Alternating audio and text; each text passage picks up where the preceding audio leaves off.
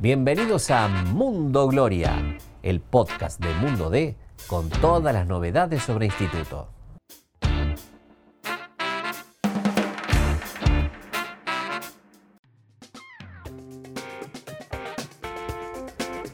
Señoras y señores, bienvenidos a una nueva emisión de Mundo Gloria, el podcast de Mundo de y la Voz del Interior, con todo lo que tenés que saber sobre el Instituto Atlético Central Córdoba. Mi nombre es Jorge Luna Rieta y estoy acompañado, como siempre, por el señor Hernán Laurino. ¿Cómo estás, Hernán? ¿Cómo estás, Jorge? ¿Cómo andan todos eh, los fanáticos de la Gloria? Y bueno, eh, está el escándalo de Wanda Mauro, pero el Instituto también tiene sus propias polémicas, digamos. Tiene su escándalo también, ¿no? Bueno, eh, va a ser uno de los disparadores que vamos a tocar hoy.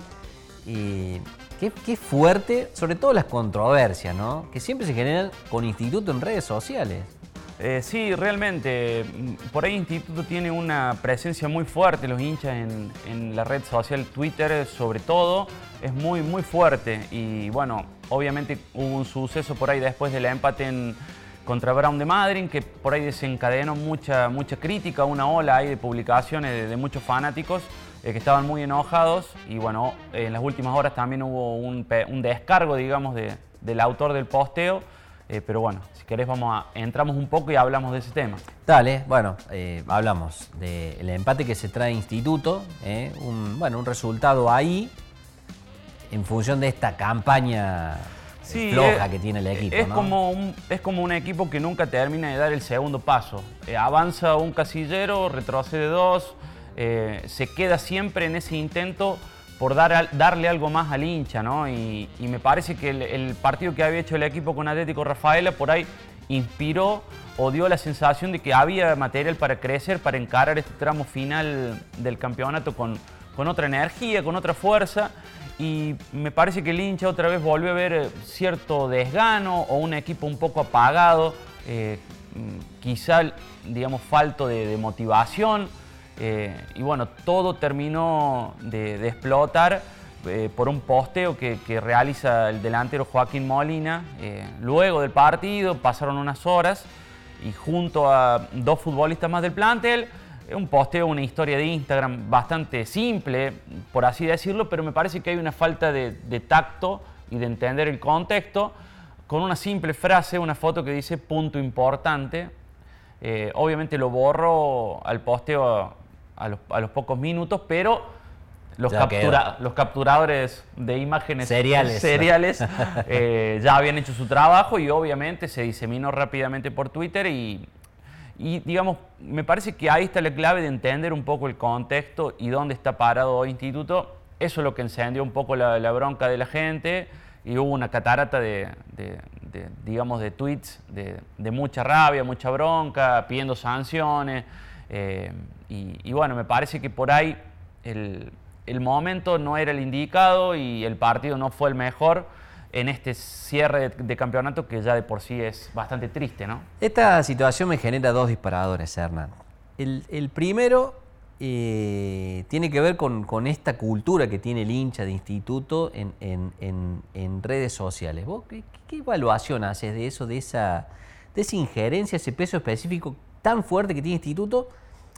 que lamentablemente eh, se ve siempre como muy seducido por lo negativo, ¿no? Por la crítica, por saltar rápido a la yugular, por la temática que sea, más allá de lo de Joaquín Molina. Sí, yo creo que en, sí, más allá de instituto, hay una cuestión general de, digamos, eh, que hoy te, elevo al, décimo nivel del cielo y al otro día estás en el infierno. Es, es como una cultura de glorificación o, te matan eh, cada fin de semana. Y eso me parece que también lo que tiene esa cultura de las redes, ¿no? del momento, de, en ese instante poner allá arriba o allá abajo a alguien. Y bueno, por ahí el instituto se magnifica un poco, por eso que te decía que en Twitter hay una presencia muy fuerte, uno lo, uno lo puede palpar, lo puede ver, eh, y el hincha obviamente es muy pasional y en las redes por ahí suelta cierta, cierta bronca o una descarga que en este caso eh, de, Joaquín Molina se vio bastante fuerte. Mm, déjame que te lea un poquito. Él, hizo un descargo, eh, se comunicó con, los chicos de Goles de Instituto, que es una cuenta de Instagram, también tienen Twitter, que está muy buena, suben unos videos excelentes los chicos. Y te leo un poquito lo que, lo que dijo Joaquín Molina. Él dice, sé que estuve mal, eh, fue por el hecho de que debemos sumar sí o sí, nada más. Se, se malinterpretó y me arrepiento. Nosotros más que nadie nos entrenamos el día a día para sacar esto adelante. Y luego agregó que no fue con esa intención, eh, que ellos y su familia sufren el presente que atraviesa el equipo. Y sin duda vamos a salir adelante. Y acá viene una frase que ya me parece que marca un poco eh, lo que podemos charlar a continuación, que dice, tiene que terminar este torneo ya. Necesitamos refrescar cabezas y volver con todo. Que me parece que eh, ya es una forma de decir, este torneo tiremos ya tiramos la toalla, digamos. Mm. Más allá de que hay, obviamente lo del reducido, lo venimos hablando, es una quimera. Eh, estaba esa, o está, porque los números lo dicen, la chance de clasificar a la Copa Argentina, pero digamos, este, estas palabras también dan esa sensación de como que el equipo ya de alguna forma tiró la toalla o, por lo menos eh, no ve con, estos objetivos como alcanzables en, estos partidos que quedan. Eh, y me parece también que es un, algo, un diagnóstico que, se puede hacer de, esas palabras también, ¿no? Es como que, bueno, queda esto, vamos a cumplir, eh, y, luego se verá refrescar cabezas, como mismo lo dice Molina, y, arrancar eh, lo que va a venir de, acá en adelante, ¿no? Bueno, el otro disparador tiene que ver con esto de eh, las reacciones que a veces tienen los jugadores, como esta de Molina, que generó una reacción que evidentemente él no la imaginó. No, no. Está claro, ¿no? Ahora digo yo, eh, el jugador profesional ya, tendría que tener cierta capacidad para tener lectura del momento, de, la repercusión que puede tener eh, un posteo, eh, compartir algo en, redes sociales. Ojo que en instituto ha pasado mucho, mucho más allá de, lo de Molina puntualmente ahora, de salir con ciertos personajes, algunos jugadores, en fotos.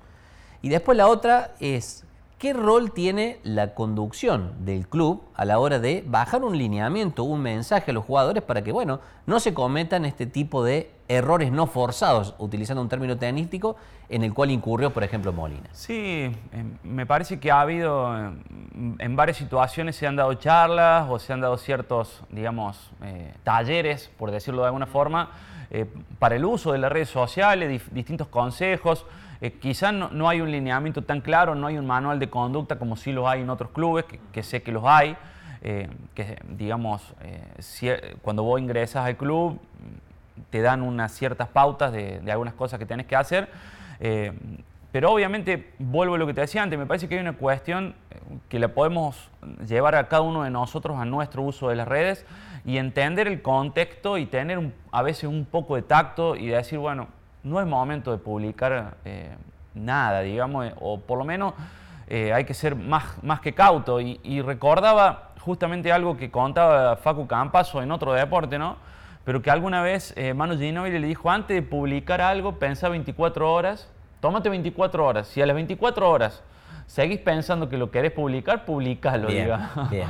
Y, y me parece que eso también tiene que ver un poco de tomarse un tiempo y, y, saber bien entender la, situación en la que está Instituto, que está en un puesto bajísimo de la tabla, que empató con uno de los peores equipos del campeonato. Y el hincha leer, digamos, que un jugador pone punto importante, me parece que obviamente explota por todo lo que viene trayendo en la mochila, no específicamente por ese, porque Joaquín Molina es un futbolista que recién llega a Instituto y la bronca creo que no es con él sino con... Es la situación Es la situación y ha sido una, una, llamita que hizo por ahí arder un poquito la bronca del hincha. Es como que cada gotita rebalsa el vaso, el vaso, ¿no? Y ese es el problema que, tiene por ahí eh, Instituto. También cuando eh, uno analiza el presente Instituto, se pregunta si el jugador de Instituto tiene claro dónde está. ¿no? Más allá de todas las cosas criticables o por mejorar que puede tener Instituto como institución, eh, no deja de ser un equipo con historia, con un peso específico importante, que se le trata de dar lo mejor que se tiene al jugador para que desarrolle su, trabajo profesional Y en ese sentido vos hablaste con un ex jugador de instituto que creo que nos deja una gran enseñanza. Eh, sí, justamente te contaba recién antes de grabar esta, esta emisión de Mundo Gloria que habíamos ah, hicimos una nota con Brian Olivera, que es ex arquero de instituto, que hoy está trabajando en, en Estudiante de Río Cuarto, justamente que vienen de empatar con Belgrano. Y bueno, Brian en un momento, él se formó desde los 5 a los 24 años en instituto y en un momento él eh, se queda libre, se va del club, enfrentado con algunos dirigentes del momento y le toca irse a defensor de Villa Ramallo al Federal A. Y él contaba en esa nota de que entendió lo que significaba instituto cuando él llega a defensor de Villa Ramallo y se encuentra con que no había un vestuario, con que no había toallas para los jugadores, con que no había pelotas. Y él me decía, yo en instituto tenía mi casillero del vestuario con mi foto, teníamos todos los elementos, teníamos toda a disposición. Y, me, y él contaba, bueno, ahí me di cuenta del lugar donde yo había estado, ¿no? la importancia eh, de, lo que significa instituto en la, categoría, por más que no esté atravesando hoy en su mejor momento. Y me parece que está bueno también que el futbolista valore eh, y, sepa valorar el, lugar donde está, la camiseta que le está prestando el instituto, la vidriera que le está ofreciendo. Y, y bueno, es también una tarea difícil eh, al momento de seleccionar eh, jugadores para conformar un equipo, porque también eh, la personalidad y, la forma de proceder es una materia clave, digamos, más allá de lo que entregue dentro de la cancha, me parece que es importante que el futbolista también tenga cierto nivel de conocimiento del lugar donde está. Y hablo también de los jugadores que, que están en la cantera, los que son de instituto, que muchas veces también han estado enojados con alguna cuestión y que se quieren ir. Y, vuelvo a traer a Brian Olivera, que él me decía, yo me di cuenta cuando me fui a instituto, yo estaba enojado con instituto y no era instituto mi enojo, me di cuenta que yo estaba enojado con algunos dirigentes del momento que me llevé mal, pero el club es hermoso, es un club grande, una gran vidriera y, y de algún modo me parece que está buena esa visión para que la tomen quienes están hoy, dentro del club y sepan valorar el, lugar que tienen, ¿no? el espacio que le está dando el instituto. ¿no? Sí, y además otra cuestión, que algunos lo dirán con sinceridad y otros lo dirán eh, con demagogia. A esto no, que por la camiseta, que por el hincha. Pero es por vos, loco. Por vos, jugador, ¿no? Vos profesional, porque vos estás haciendo tu propio camino. No hay duda. No hay duda de que si, vos te si a vos te va bien acá, vas a poder crecer, vas a poder evolucionar, vas a poder continuar tu carrera en otros clubes de otras divisiones, más, más grandes en el exterior. Totalmente. Pero si primero no haces bien tu trabajo acá, eh, es muy difícil que vos puedas saltar a otro lado. Me parece que hay ciertas cosas que deberían entender o, o por lo menos pensar algunos futbolistas que vienen de paso y esos pasos fugaces que terminan en, la nada, ¿no? totalmente. Bueno, hablemos un poquito de futuro, Hernán. Este, hay varios nombres en danza dando vuelta con este rol de, manager o de director deportivo que está buscando instituto. ¿Y ¿Cuáles son las últimas novedades que tenemos? Ha tomado, perdón, ha tomado mucha importancia mm, esta decisión del manager porque es la primera piedra que va a colocar la dirigencia pensando en la construcción del futuro, ¿no? Eh, una información de Pablo, nuestro compañero Pablo Ocampo, que cubre Belgrano, eh, nos comentaba en las últimas horas que había crecido mucho la chance de, que Federico Besone, que es un ex jugador de instituto, eh, que hace muchos años está trabajando en las divisiones inferiores de Belgrano, había muchas posibilidades de que abandonara el club de Alberdi.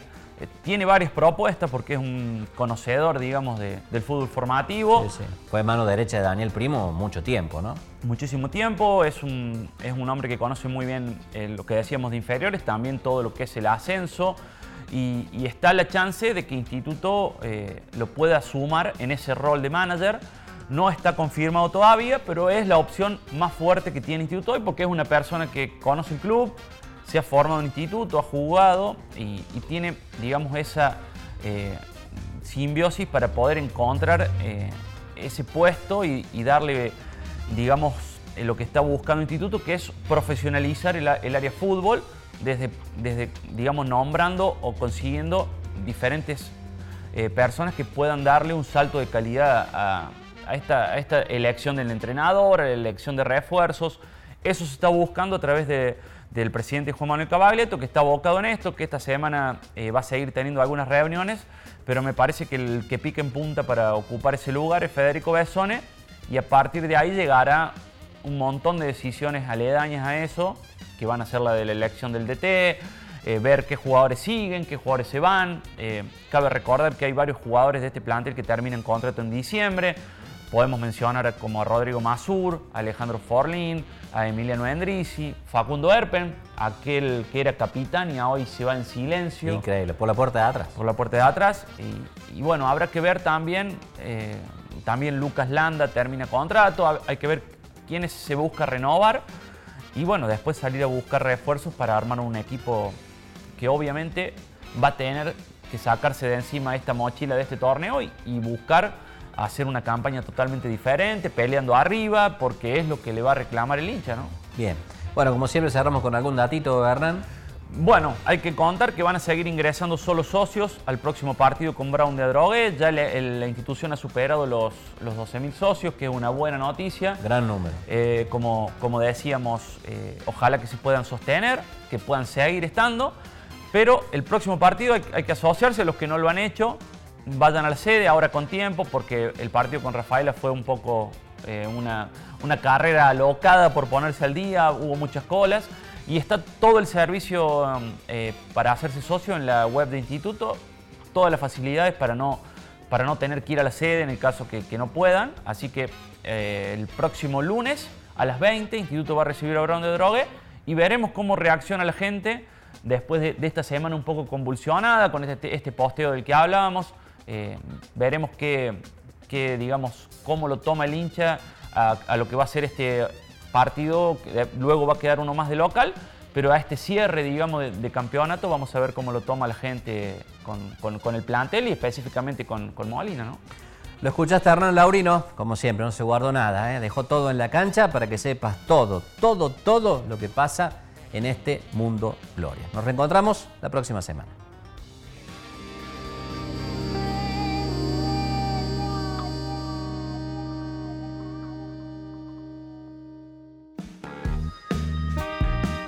Gracias por escuchar este episodio.